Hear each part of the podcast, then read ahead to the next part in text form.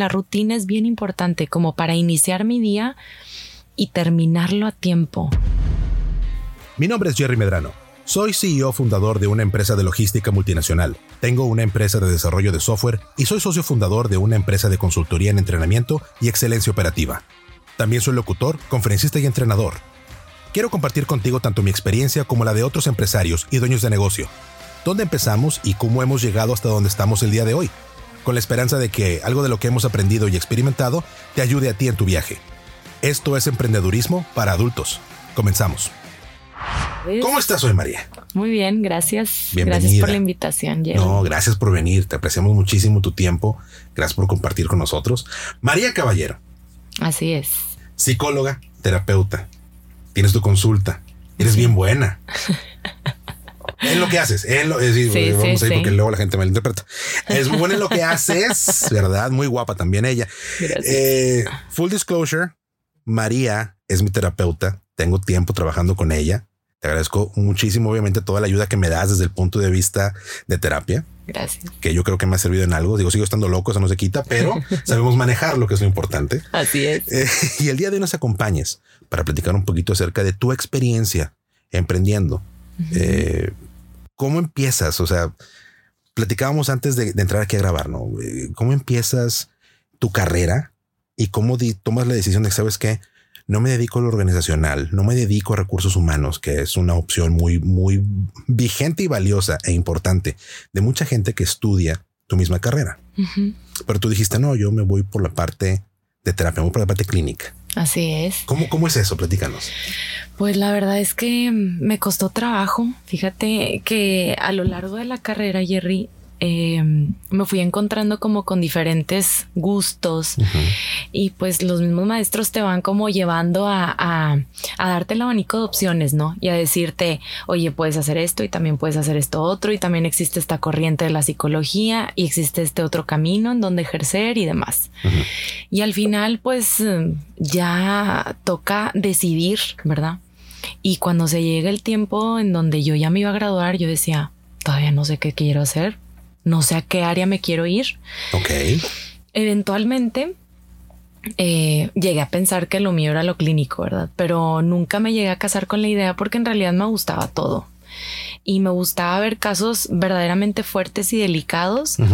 Y eso era lo que me llenaba y lo que me satisfacía y como que le ponía sazón a mi vida. Yo decía, ay, qué padre, yo quiero ver así pacientes siempre.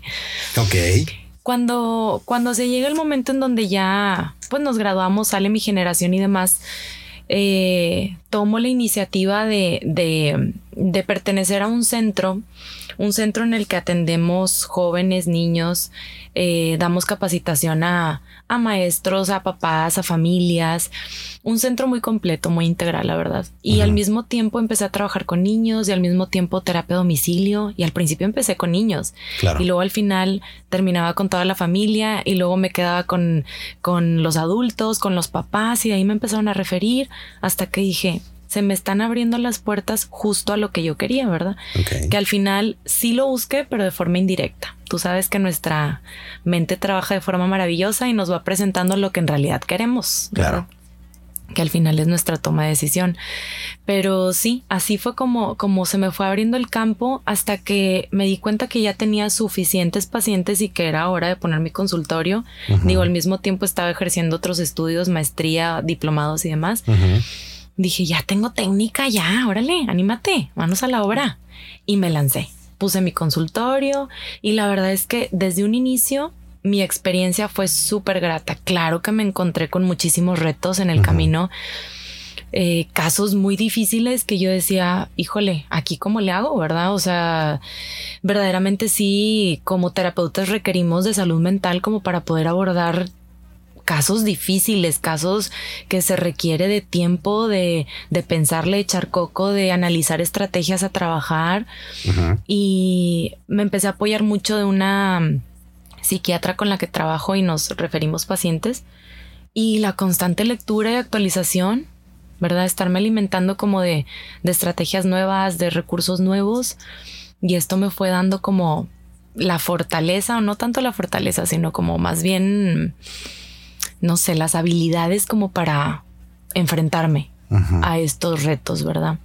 Que te comparto, siguen siendo hasta hoy en día retos para mí, o sea, sigue siendo algo importante abordar, ¿verdad? Ok. Pero bueno, pues así fue como se me fue abriendo el campo. Al final ahorita te puedo decir que que con estos altibajos, ¿verdad? Porque como en todo negocio, viéndola desde la, desde la perspectiva de negocio, como todo negocio hay altibajos, hay temporadas en donde tengo muchísimos pacientes y antes de tener a mi bebé trabajaba todo el santo día y andaba por todo Monterrey, terapia a domicilio, intervención por teléfono, FaceTime, pacientes del otro lado del mundo. Y, y hay periodos en donde pues no, no hay tanta demanda, los pacientes salen de vacaciones, digo, también tienen que tener sus su vida su vida, claro. Y, pues sí es entendible, ¿verdad? Eso es de la perspectiva del negocio. Pero como tal, yo estar ahí involucrada uno a uno, viendo, validando al humano que tengo enfrente, ¿verdad? Tratándolo como con toda mi ética y con toda mi moral y con toda mi, mi corazón, pues te puedo decir que me encanta y me apasiona lo que hago. Me apasiona. Estando yo sentado del, lado que me toca de repente cuando estamos en, sesión, sí se nota. Sí. Sí se nota que te encanta. Sí. Digo, eh, eh, son, creo que son los llamados que tenemos todos, ¿no? Como dices al principio, la vida te va, la mente te va poniendo en el lugar donde realmente quieres estar. Claro. Y, y, es, se nota cuando la persona con la que estás con la que, con la que dialogas, con la que estás conviviendo, le gusta lo que hace. Porque no es solamente el hecho mecánico repetitivo de hacer lo que tengo que hacer. O sea, hay un ingrediente extra, hay esa parte bonita, esta parte que no puedes fingir, que no puedes sacar de un set de herramientas, que no puedes, bueno, ni como actor, ¿no? Son cosas que no, si no las tienes adentro, no las puedes compartir. Exacto. Sí. Y yo creo que eso agrega mucho valor a lo que tú haces. Y estoy seguro que es una vocación completa. O sea, sentarse a escuchar los problemas de los demás, ¿verdad? Y apoyar y ayudar y ayudarnos a entendernos y por qué reaccionamos a las cosas. Eh, es una vocación. Totalmente. Digo, al final, el objetivo es estudiar la conducta humana, ¿verdad? Pero, pero aquí lo importante, como bien decías, es si, si realmente lo disfrutas, si realmente te apasiona, ¿qué despierta en ti? Pues despierta un valor agregado, despierta el querer, pues ponerle un poquito más de énfasis y más de esfuerzo y ayudar al paciente no solo con las estrategias que tú brindas, sino también con un calor humano, con un amor, un acompañamiento que, bueno, no todos los terapeutas tienen o les nace, como bien dices, ¿verdad? No es un trabajo X que vas y de pronto ahí tienes tu tiempecito libre y, medio que te acomodas en la cita y abres Facebook, pues acá difícilmente lo hacemos, ¿verdad? Claro. Entonces, en algún momento, un paciente me preguntó a mí, ¿cómo saber a qué vienes a la vida? ¿Cómo saber? Oh, wow. Sí. ¿Cómo saber así tu misión? ¿A qué vienes a esta vida? Y me dijo, ¿tú a qué vienes a esta vida? ¿A qué viniste? Ay, me sacó de onda porque dije, ay, aquí las preguntas las hago yo. ¿Sí? Y le dije, pues yo creo que yo vengo a esta vida a arreglar problemas. Sí. Yo vengo a esta vida a ayudar a resolver problemas. Y pues tal vez en mi vida privada lo hago con otra connotación, soy mucho más chistosa y me río de los problemas y trato de hacerlos llevaderos, pero en consulta pues le pongo todo el corazón que puedo. Pero sí, en definitivo me di cuenta en ese momento. Entonces, creo que como dices tú, es el valor agregado. ¿Cómo te has sentido tú? Eh, eh, trabajaste en, una clínica, trabajaste en un ambiente más estructurado, donde alguien más se preocupa por la parte del negocio, alguien más se preocupa por que se abren las puertas, te desde todo ese rollo, ¿no? Sí. ¿Cómo ha sido este cambio para ti de estar eh, en, ese, en ese ambiente, de decir, bueno, ya tengo una base para poder trabajar yo sola, poder poner mi consulta, ¿Cómo ha sido para ti este viaje de, poner tu consultorio y ser, ser la cabeza de la organización que es María Caballero? Pues fíjate que mm, al principio difícil, me pareció difícil como aventarme, como te decía, aventarme al ruedo y y sin pensarle, porque dije, ya no le voy a pensar, ya tengo suficientes pacientes. Creo que era más bien desgastante para mí eh, estar haciendo consultas a domicilio muy lejos de casa, aventarme horas en el tráfico y aparte pertenecer a un centro en el que pues no disponía de mi tiempo por completo. Claro. Entonces es ahí cuando ya con un stock de pacientes decido poner mi consultorio, ¿verdad? Y, y el cambio sí fue un tanto así como fuerte para mí, pero a su vez como que ya, ya me estaba preparando, ya tenía tiempo preparándome y diciendo es lo mejor, es lo mejor, es lo que necesito. Entonces, más bien como que me acoplé a mis necesidades. Ok. Y entonces se dejó de ver como un problema y más bien como un beneficio. Claro. Supongo yo, obviamente, que hay en nuestros, entre nuestros escuchas hay gente que tiene que tomar esa decisión, que está a lo mejor en tu misma profesión, en, tu mismo eh, ámbito de preparación profesional y la piensan, le dudan. Vocación es vocación. Si no tienes vocación para ser terapeuta, pues no te metas, ¿verdad? Sale uno más raspado de lo que realmente le, le puedes sacar, ¿no? Eso, y eso y en todo negocio, ¿no? no nada más en este negocio. Claro. Hemos entrevistado aquí diferentes emprendedores de diferentes industrias. Cada industria tiene lo suyo. Cada tipo de negocio tiene lo suyo. No hay negocio que sea igual. No hay ninguna estrategia de eh, galletita, ¿verdad? Que todo el mundo se acople a la misma. Todos tenemos diferentes caminos, todos tenemos diferentes formas de emprender y a todos nos va diferente. Cada quien cuenta cómo le va en la feria, ¿no? Claro.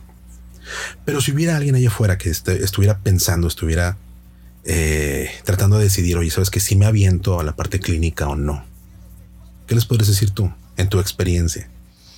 Uy, pues les podría decir que es una de las experiencias más gratas que van a poder vivir.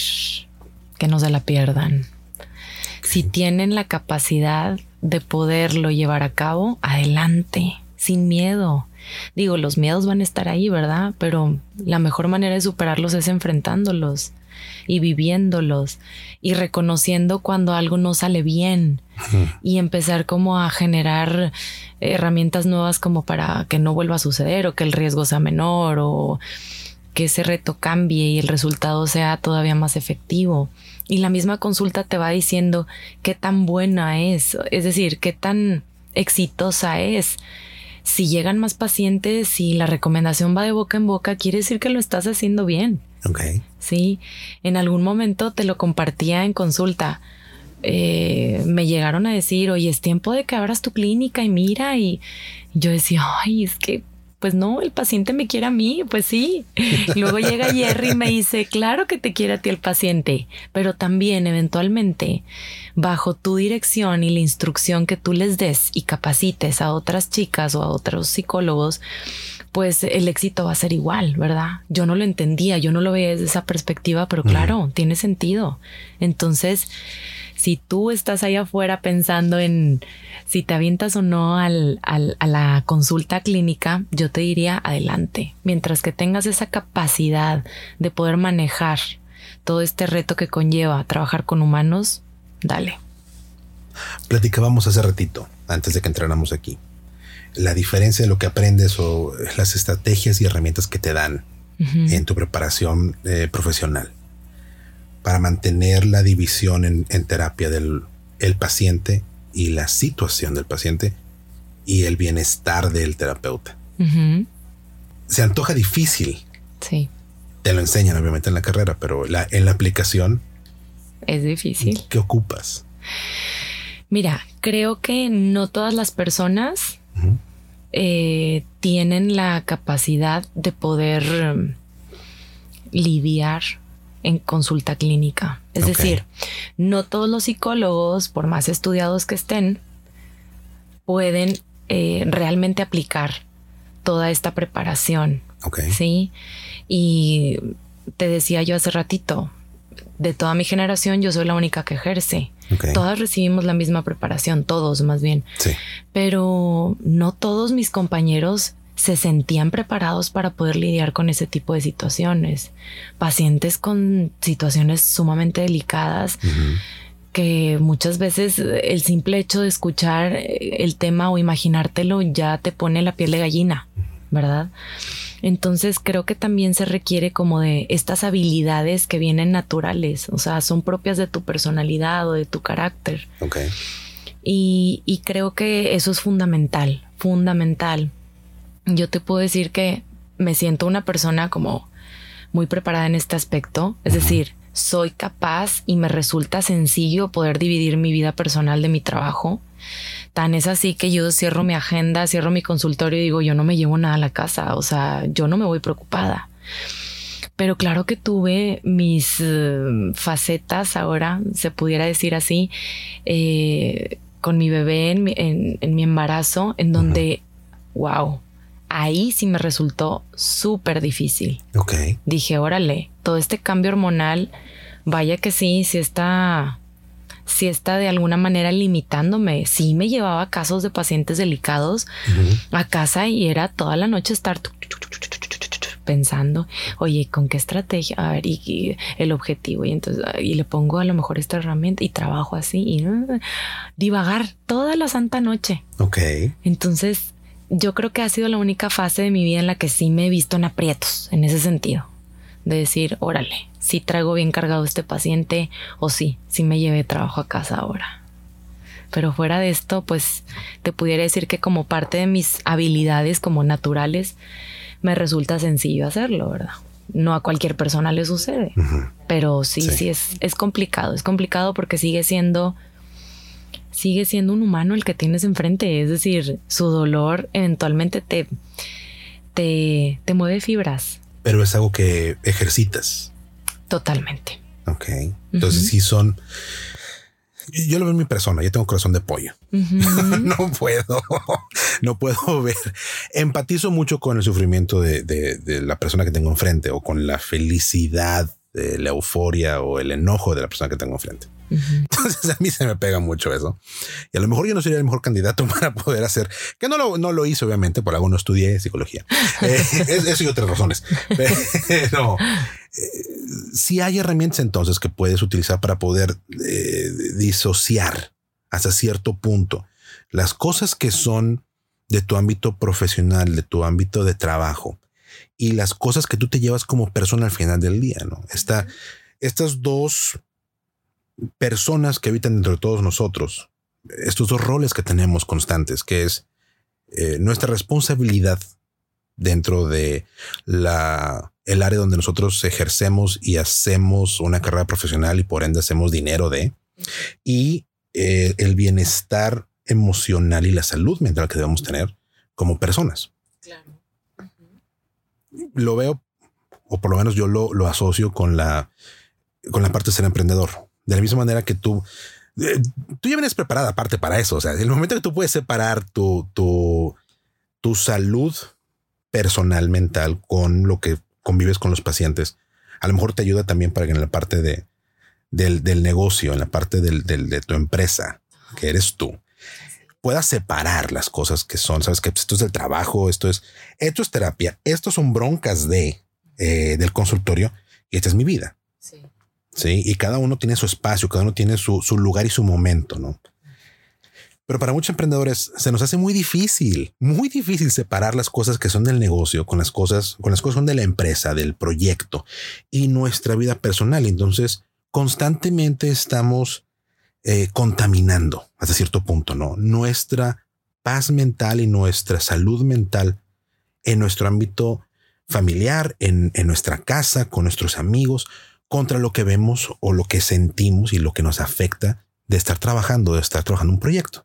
Eh, ¿Qué herramientas tú dirías, oye, sabes que estas son cosas que tú puedes aplicar? ¿Qué, me recomendarías a mí? Que yo me llevo la, me llevo la chamba a donde vaya, ¿no? me voy de vacaciones y me llevo la chamba. Y, todo el tiempo estoy pensando, híjole, esta, esta cosa, está este problema, esta situación, y tengo que arreglar esto, tengo que arreglar aquello, la llamada. El hecho, por ejemplo, vemos muchos que no nos podemos separar del celular invento del diablo aparte. Sí, sí, sí, totalmente. Porque toda la chamba la tenemos en, el momento, ¿no? Y, tenemos muy malos hábitos de trabajo. Contestar correos a las 11 de la noche. Sí, sí. ¿A qué se le ocurre? No? Bueno, a mí yo me reclamo culpable de esas cosas. Dos de la mañana, tres de la mañana, todavía estoy jalando. Cuando se ocupa. Pero es difícil de repente poder separar esa parte, ¿no? Sí. ¿Qué, nos recomiendas desde, desde tu muy docta y muy estudiada experiencia y no, y no solamente tu experiencia profesional, sino tu experiencia de, aplicarlo todos los días. ¿Qué nos recomiendas a nosotros para poder tener esa, esa separación y que cada cosa esté en su lugar y poder trabajar nuestra salud mental?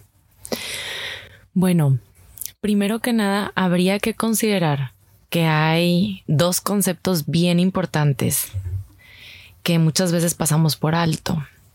Y es que todo el mundo utilizamos este término del estrés, ¿verdad? Ok. Ando estresado, tengo mucho estrés eh, y demás. Infinidad de formas en las que aplicamos este término. Pero en realidad, dentro del estrés, hay dos apartados. El eustrés, que es el estrés positivo, y el distrés, que es el estrés negativo. Eustrés. Eustrés y distrés. Ok. Y entonces, ¿qué quiere decir? Bueno, el eustrés es la forma como más funcional, digamos, o positiva de ayudarme a sobrellevar el estrés. Es decir, es el estrés que necesito para moverme, para sentirme retado, para motivarme, para sacar la chamba adelante, para ser bien proactivo, para prepararme, ¿sí? Es toda la parte funcional del estrés. Y el distrés viene a ser un sobrante. Es el que me limita, es el que me desgasta, es el que me tiene ciclado, eh, el que me provoca dolor físico, desgaste emocional, y entonces este distrés es el que ya no necesito. Ok. Entonces, tomando esto en claro, dentro de cualquier rol de trabajo o incluso tú como emprendedor que estás como iniciando un nuevo proyecto, tenemos que tener en cuenta estas dos vertientes del estrés. ¿Cuándo deja de ser un estrés funcional? Cuando ya me tiene agobiado, cuando ya estoy ciclado, cuando ya eh, estoy limitado, ya no veo para dónde. Ahí es cuando hay que parar. Ok. Hacer un alto y decir, este estrés ya no me trae, ya no me enriquece, ya no me suma. Al contrario, me está poniendo peor. ¿Sí? Porque hay ocasiones en las que ya estamos en este punto del distrés que entonces nuestro panorama ya se ve nublado. Y ahí sí veo todo bien fatalista y todo me va a salir pésimo y ya me siento triste, ya estoy enojado, irritable. A ver, ya este, este tipo de estrés ya es innecesario. Ajá. Entonces reconocer estos dos conceptos nos pueden ayudar a empezar como a ser altos. Un pequeño alto y decir, hasta aquí estuvo bueno, ¿verdad? Dentro de este alto, sería bueno también pensar en no caer en excesos y recordar el objetivo del negocio. Hay veces que estoy duro y dale con la cabeza y vuelta y vuelta y qué más hago y entonces cómo le hago y resuelvo este problema, pero entonces ya tengo esta otra propuesta y, me dejo ir al grado de caer en un exceso. Y por ahí hay una leyenda que en, todo en todos lados vemos que dice, cualquier exceso es malo, ¿verdad?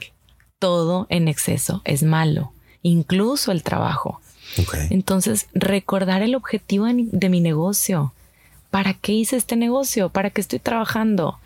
Pues tal vez para obtener dinero. ¿Para qué? Para mis hijos, para disfrutarlo, para comer rico, para viajar, para pagar mi casa. ¿Para qué? Y entonces una, una vez que recuerdo ese objetivo, es bueno y me ayuda a parar, a tener un límite y decir, hasta aquí estuvo bien que trabajara. ¿Sí? Es hora de valerme como persona. Sí, ¿dónde estoy dejando tal vez, no sé, mis necesidades básicas? Dormir, comer bien, hacer ejercicio, ir a terapia, ¿verdad? Ok. Que esta parte también es sumamente importante para conservar la salud mental. Muchas veces mis pacientes llegan a consulta y dicen, es que me siento bien triste o estoy súper enojado. Y entonces una vez que empezamos a indagar, en realidad están cansados, no han dormido. Ok. Sí. O, ay, es que estoy bien triste. No, es que estás enfermo. Te enfermaste y no te has dado tiempo de recuperarte. Traes una gripa desde hace un mes. Ajá. Sí, sí, sí, sí. Qué importante. O muchas veces, ay, es que ando muy irritable y no sé qué me pasa. ¿Has comido bien? No, pues no. Como una vez al día. Ok. Ok. Sí, fíjate, desde las necesidades tan básicas que a veces no les prestamos atención. ¿Por qué? Porque es mi negocio y tengo que eh, emprenderlo y tengo que hacerlo que sea exitoso y demás. hay que hacer altos también y pensar, esto ya es distrés. No debo caer en el exceso, sino más bien primero atender mis necesidades básicas. Y después, entonces sí, recuperar mi salud mental. Fíjate que tiene mucho sentido lo que comentas. y, estoy reflexionando en mi experiencia. Eh, cosas que hemos platicado, obviamente. Pero estoy pensando en mi experiencia. Es bien difícil, ya que estás enrolado en el día a día. Yo creo que este es el, uno de los, uno de los eh, enemigos de la salud mental. El decir es que es que estoy enrolado en el día a día, es que estoy en el eh, ahí voy con las cosas como van pasando. Eh, nos, sucede mucho y, yo hablo mucho acerca de eso en, en talleres. Oye, tienes que darte cuenta que en algún momento el día a día no es, no te lleva a ti, tú llevas el día. Exacto. es una situación donde tú tienes que tener control sobre lo que te pasa y sobre lo que haces. Pero eh, es difícil cuando estás tratando de resolver un problema que te ocupa al 100%, te, te abocas sobre todo al emprendedor, que el emprendedor es todo pasión. Ser emprendedor somos seres pasionales 100% porque estamos, estamos abocados a lo que queremos hacer, lo que queremos lograr. Y es difícil parar. Es difícil decir, aquí necesito hacer una pausa. Sabes que ya, ya me estoy ciclando, ya me pasé, ya no es el motivador que traigo atrás. Si ya no es este estrés que traigo, esa motivación, ese el reto de hacer algo, no? Y ya eso, oye, ¿sabes qué? Es que me estoy, pues básicamente me estoy empinando yo solo. Sí. ¿Cuándo parar? Porque a mí me ha pasado y luego no me doy cuenta. Y luego por eso vamos a terapia y digo, oye, es que ando, ando mal. O sea, no me puedo volver a ver porque hijo de la, o sea, espérate. O sea, ¿qué onda? ¿En qué, cuáles serían algunas señales? Yo, yo no puedo, yo no puedo hablar acerca de esto porque yo batallo con esto. Sí, yo estoy tratando de, de entenderme yo de observarme a mí mismo y decir, sabes que aquí es donde Gerardo, aquí tienes que parar. Aquí tienes que tomarte una pausita, llévatelo leve, rey. O sea, uno de los mantras que me, repito a mí mismo, sobre todo a las de la mañana cuando me despierto, es, oye, todo pasa. Sí, todo pasa. Esto que está ahorita, esto también va a pasar. Qué importante es pues me lo tengo que decir yo solo porque lo, he platicado con Irma también, lo platicamos en, un episodio. Eh, que, oye, de repente me, le toca decirme a mí, y todo va a estar bien, Gerardo, no te preocupes, todo sale, todo va a estar bien. Y luego le tengo que decir yo a ella. Y a lo mejor estamos repitiendo uno a otro lo mismo. No nos la creemos, pero lo escuchamos y nos ayuda un poquito. claro. Pero fuera de eso, o sea, es cuando ya estamos en un punto bajo y estamos en un punto donde nos está afectando. ¿Qué herramientas puedo yo, puedo yo tener que podemos compartir con la gente que nos escucha de mira, aquí Aquí date una pausita, eh, analízate, haz un inventario personal, papá. Reinita, date un segundito y, piénsate bien, ¿no? O sea, ¿dónde andas, mija? ¿Todo bien en casa, amiga? ¿O cómo andamos, no? Sí, sí, sí. Bueno, pues para llegar ahí necesito introspección y necesito darme tiempo y difícilmente encuentro ese tiempo cuando estoy tan apasionado en mi día a día. Difícilmente hago un alto y digo, esto ya no está bien.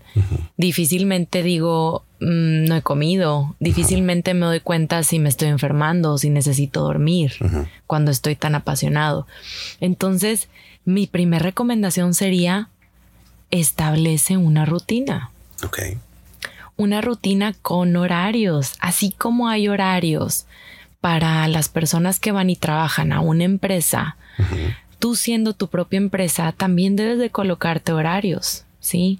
Y deberíamos, el deber ser sería de todos respetarlos, ajá, y no mandar correos a las dos de la mañana, Jerry, ¿sí?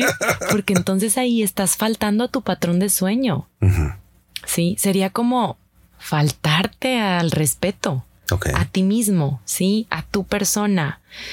Y entonces, eh, digo, ya tenemos como muy sobrevalorado este tema eh, en, en, hoy en día, el, el pasar por alto los, los horarios, el no tomar en cuenta las reglas, ¿verdad?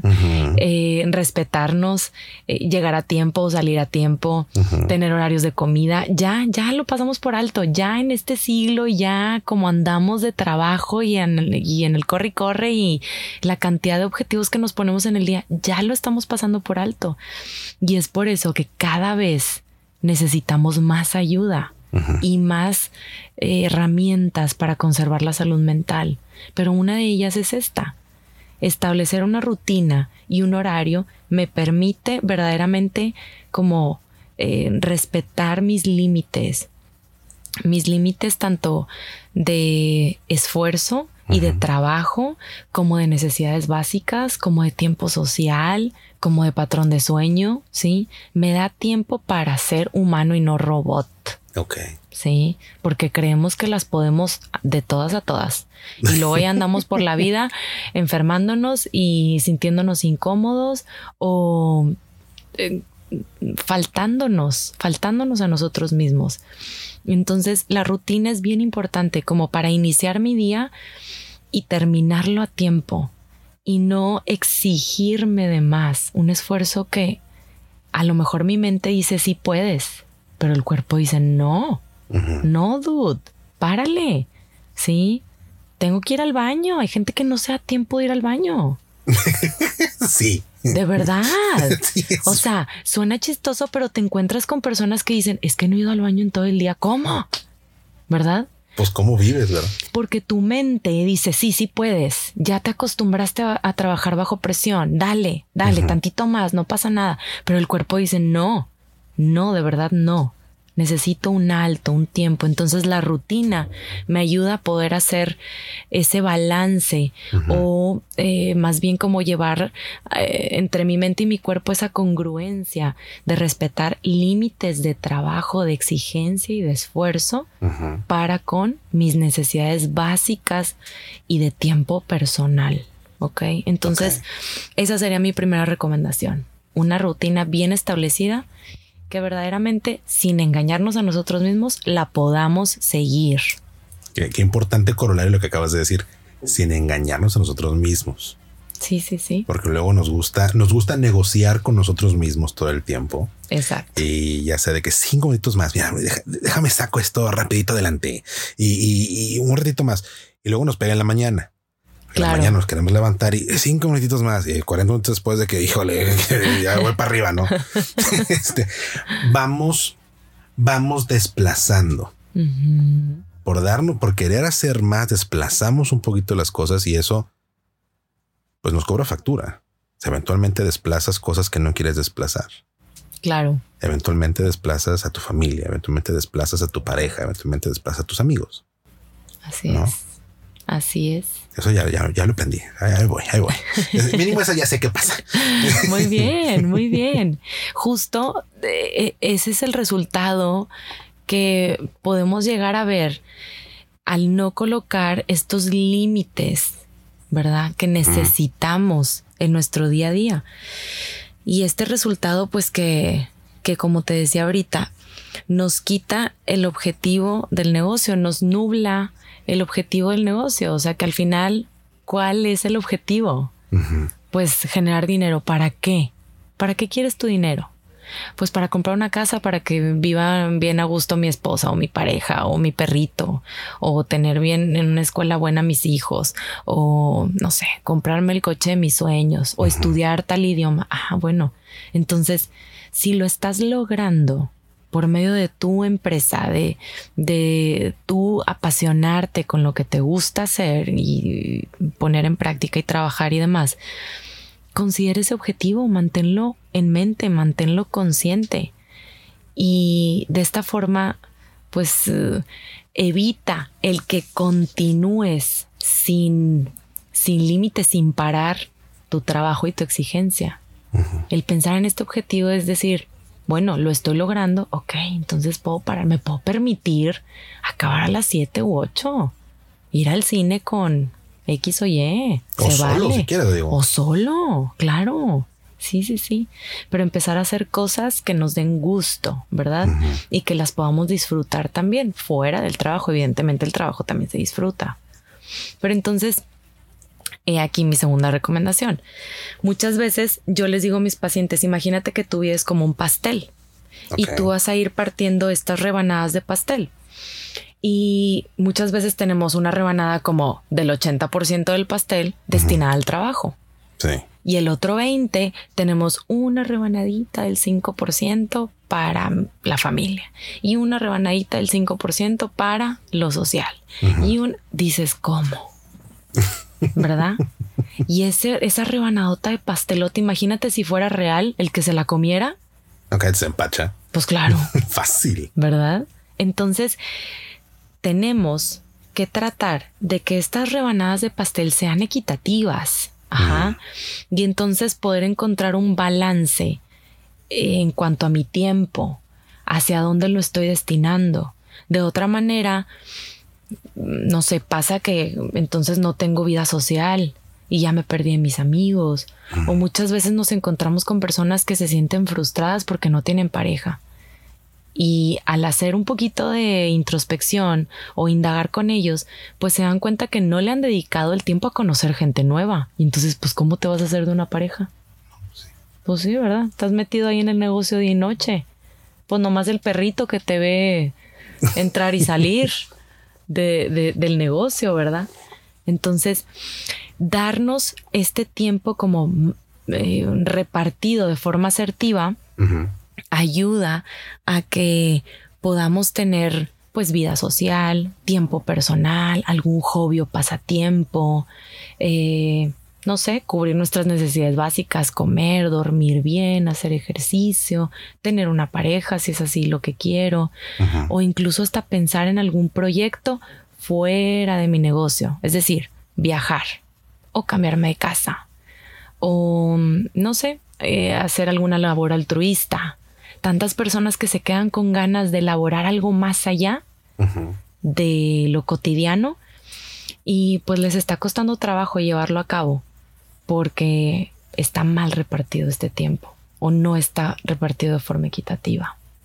Bien, entonces es bien importante esta parte, repartir de forma equitativa en mi pastel y eso me lleva a la otra recomendación. Buscar un proyecto de forma simultánea a tu negocio o a tu emprender. Un proyecto que no tenga nada que ver con lo que haces. Sí. Ok. Muchas veces me dicen mis pacientes, pero ¿cómo? O sea, ¿qué, ¿por qué? ¿Qué proyecto? Pues veto a saber, puede ser desde algo muy sencillito como comprarte estos rompecabezas que son así gigantísimos y luego los ponen en un cuadro bien padre en la sala de su casa. Puede ser desde algo así hasta planear un viaje, o te decía ahorita alguna labor altruista, o hacer un huerto en tu casa, o no sé, adoptar un perrito, un proyecto que también te motive en tus otras áreas. Ok. Sí. ¿Qué piensas de esto que te digo, Gerardo? Fíjate que es, es contraintuitivo. Entiendo por qué la gente te puede decir, oye, pero ¿cómo que un proyecto no tenga que ver con lo que hago? Sí, es contraintuitivo hasta cierto punto. Que digas, oye, puede ser otra cosa. Pero tienes mucho, tiene mucho sentido. O sea, desconéctate de lo que estás haciendo. O sea, vete a otra cosa donde no tenga nada que ver, que no estés pensando en lo que estás haciendo acá. Eh, yo que trabajo en logística, por ejemplo, ¿no? que luego es difícil de escapar la logística. no te deja dedicarme a cualquier otra cosa que no tenga que ver con eso. Me brinda paz porque dejo de pensar en que si llegó, que si no llegó, que si se perdió el embarque, que si lo que quiera, que si se lo robaron. Total, no se roba nada en México, menos transporte. Sí, no, no, este, no. no. pasan. Eso no pasa. este, pero sí te, te, te desconectas un momento o sea, y, y, empiezas a, a fuerza de desconectarte, empiezas a, eh, empiezas a, a elaborar construcciones de pensamiento que te ayudan a ser más creativo hasta cierto punto. Empieza a trabajar un pensamiento lateral, donde desarrollas respuestas, ideas, estrategias, donde no estás metido en lo que haces 100%, pero te ayuda a enfocar las cosas desde un punto de vista diferente. Y ese pensamiento lateral es extremadamente importante para un emprendedor. No todas las respuestas son lineales. Mm. Luego, a fuerza, ahora sí que por güeyes, queremos darle una respuesta, sobre todo los hombres, ¿eh? No todo más en los hombres, no es por nada, pero no, es, por el patriarcado, pero este, sí los hombres batallamos, somos más cuadrados, que queremos una respuesta lineal a las cosas. Sí. eh, nosotros somos causa y efecto 100%. O sea, pasa esto, tengo que hacer esto otro. tengo un problema, tengo que resolverlo y tengo que resolver así. Y de repente no es así. Las cosas no son tan sencillas. O intentamos resolver las cosas de la misma manera ante situaciones diferentes. Y, por ahí va la definición de locura, ¿no? Hacer lo mismo esperando resultados diferentes. Esas cosas no funcionan. Exacto. Necesitamos eh, tener o ejercitar esta parte de la creatividad. Y aunque hay muchas tú lo sabes mejor que yo. Habrá muchas acciones, habrá muchas actividades, eh, cosas que podemos hacer para desarrollar la, creatividad. Todo empieza desde un punto de vista de, mira, sepárate. Disociate de la situación. da un paso para atrás, que es algo que también recomendamos mucho nosotros en la consultoría. Da uno, dos, veinte pasos atrás y ocupas. O sea, vete a la otra cuadra si quieres. Sí, sí, sí. Pero sepárate de las cosas y vuelve a ver la situación y empiezas a matizar las cosas que antes pensabas que eran inamovibles. Empiezas a ver otras circunstancias y a fuerza de tener un punto de vista diferente, empieza a fluir la creatividad y empiezan a fluir ideas que te ayudan a hacer mejor lo que estás, lo que quieres resolver, ¿no? Se nos, se nos quita, se nos quita lo macho a los hombres. Sí. Te diría que lo bruto, pero no, no es gripa. Entonces, pero sí nos ayuda a pensar un poquito mejor. Y, algunas mujeres, porque tampoco es generalizar el género, algunas mujeres son más aptas para poder ver las cosas eh, desde un punto de vista diferente. Y a muchos hombres, sobre todo gente que está en la creatividad, ¿qué onda Freddy? ¿Cómo andas? ¿Estás afuera? Ahí está, Rey. gente que está en la creatividad, por ejemplo, sí, que, que tienen una afinidad a poder ver las cosas desde un punto de vista diferente, no batallan tanto. Pero el grueso de, la gente que emprende, que se enrona en el día a día, batallan. Y entonces esta, este consejo que nos das de, ¿sabes qué? Búscate algo que puedas hacer que no tenga nada que ver con lo que estás emprendiendo, que no tenga nada que ver con la chamba, que no tenga nada que ver con, con tu día a día, algo que te rete, que te complete. Digo, tampoco a mí no me gustan los rompecabezas, por ejemplo. No mucho. Digo, si de por sí logística un rompecabezas grandote, no haría eso, ¿no? Pero sí me gusta pintar, por ejemplo. O, me gusta, me gusta salir a jugar con mis hijos. Y eso son cosas que valor agregado doble, ¿no? O sea, me, desconecto y aparte paso tiempo de calidad con mi familia, ¿no? Claro. Pero es, muy importante eh, estas estrategias, estas, estas herramientas que nos das, estos consejos que nos das. Y fíjate que es una pregunta difícil. A lo mejor convendría que platicáramos de nuevo y le, siguiéramos eh, desmenuzando un poquito, ¿no? ¿Cuándo pedir ayuda? Porque luego no, y esta no es una situación de hombres o mujeres. Es una situación de seres humanos. Totalmente. Batallamos para pedir ayuda. Y, eh, podemos explicarlo a través del ego, podemos explicarlo a través de, híjoles, que me da pena, eh, lo podemos explicar desde un punto de vista de orgullo de que es que pues, cómo voy a cómo voy a pedir yo ayuda o sea sí sí todos somos todos somos todos somos don Reate doña Berijas todos sí, todo el mundo tiene lo suyo no eh, pero todos ocupamos ayuda. Totalmente. ¿cuándo pedirla no o sea cuándo regreso a, la idea original y, cuando cuando volteo a ver de que sabes que es que ocupas ayuda papi mijita. Aquí es aquí es donde sabes que empiezas a buscar quien te apoye porque no puedes solo. Sí bueno, mira, como dice Odín Dupeirón, leche, huevos, terapia. Es canasta básica. Canasta básica terapia. Pero bueno, si en definitivo no lo consideras como canasta básica, focos de alerta en ti, como para poderlo notar, sería, ¿tienes cambios drásticos de humor? Sí. Ahí sería una palomita, así como check. ¿Verdad? Si tienes cambios drásticos de humor, si verdaderamente sientes que te sientes desgastado, es decir, un desgaste emocional desde que despiertas hasta que te duermes, cuando llegas a la cama, tienes un desgaste emocional, ese es otro foco de alerta, ¿sí? El cansancio, fatiga constante. No porque seas emprendedor te tienes que sentir cansado siempre. No, no. No, al contrario, debes sentir esa, esa energía al despertar para saber qué vas a hacer. Ajá. Ojo, evidentemente, como todo emprendedor, vas a pasar por un periodo de duelo en alguna etapa de tu emprendedurismo o de tu negocio. Y sí, no siempre vas a estar contento, ¿verdad? O alegre, motivado, con energía. Pues no, ni que fuéramos de palo. Pero es un hecho que tampoco tienes por qué estar siempre enojado, irritable, triste, apático, ¿verdad? Entonces, el despertar con esa fatiga, con ese cansancio, con esa apatía, ese es otro foco de alerta. ¿Qué está sucediendo? ¿Sí? Esto, estos tres, estas tres características te van a ir limitando y entonces sí, vas a ir notando un impacto negativo en tu, en tu negocio, en tu emprendedurismo, ¿sí? Vas a ir notando que en realidad esto no fluye como esperabas. Es tiempo de pedir ayuda y decir, necesito recuperar mi salud mental para que todo me pueda salir bien. Si ya no suma, hay que pedir ayuda. Exacto. Si ya no suma, entonces es tiempo de voltearte a ver a ti mismo y decir, me toca a mí un cachito. ¿Verdad? Entonces, este, leche terapia con huevos o cómo era? Sí, sí, sí. Algo así, algo, así. Échale ganas, pues. O sea, ok, muy bien. Sí, sí, sí. Canasta básica, leche, huevos, terapia. Perfecto. María, muchísimas gracias por tu tiempo el día de hoy. A ti, Gerardo. Muchas gracias. Padre conversar contigo. De nuevo, es mi terapeuta. La aprecio muchísimo.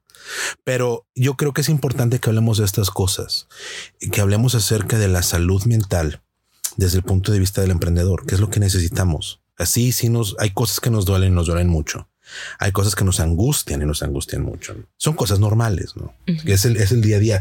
Y no solo el emprendedor, a cualquier persona, a todos nosotros, hay cosas que nos, nos pegan, que nos ayudan, que nos levantan, que nos tumban. y, y este, esta montaña rusa que es la vida y las cosas que experimentamos y las cosas que vivimos, eh, todas tienen su justa proporción. Todo puede sumar, lo bueno y lo malo, eh, la alegría y la tristeza, el dolor y la euforia, en moderación. Sí. Todo suma y nos complementa y nos redondea y nos hace plenos. Pero, pero sí hablar, hablar acerca de cuáles son las cosas que necesitamos implementar como emprendedor o como, no necesariamente como emprendedor, sino como ser humano. Eh, creo que esa es una de las áreas que no hablamos lo suficiente. No le ponemos la atención que debe. Nos, literal, si nos sentimos este don, Riate, Doña Berijas, porque vamos por la vida sin pensar de que es que ocupa ayuda, no? O sea, todo lo ocupamos en algún momento, no? Claro. Porque no todos volteamos hacia adentro. Así es. Y espero que sigas regresando con nosotros, que nos ayudes a ver hacia adentro y encontrar cómo, cómo las cosas sí sumen. Claro que sí a la orden. Aquí estaré. Muchísimas gracias. Gracias a ti, Gerardo, por la invitación. Gracias por escucharnos. Nos seguimos escuchando. ¿Tienes dudas, comentarios o experiencias que quieras compartir con nosotros? Encuéntranos en Facebook e Instagram como Emprendedurismo MX. Cuéntanos tus logros y tus cagazones. Esto fue Emprendedurismo para Adultos, el podcast donde te comparto mi experiencia y la de otros emprendedores sobre cómo aprendimos de nuestros logros y nuestros errores. Yo soy Jerry Medrano. Nos seguimos escuchando.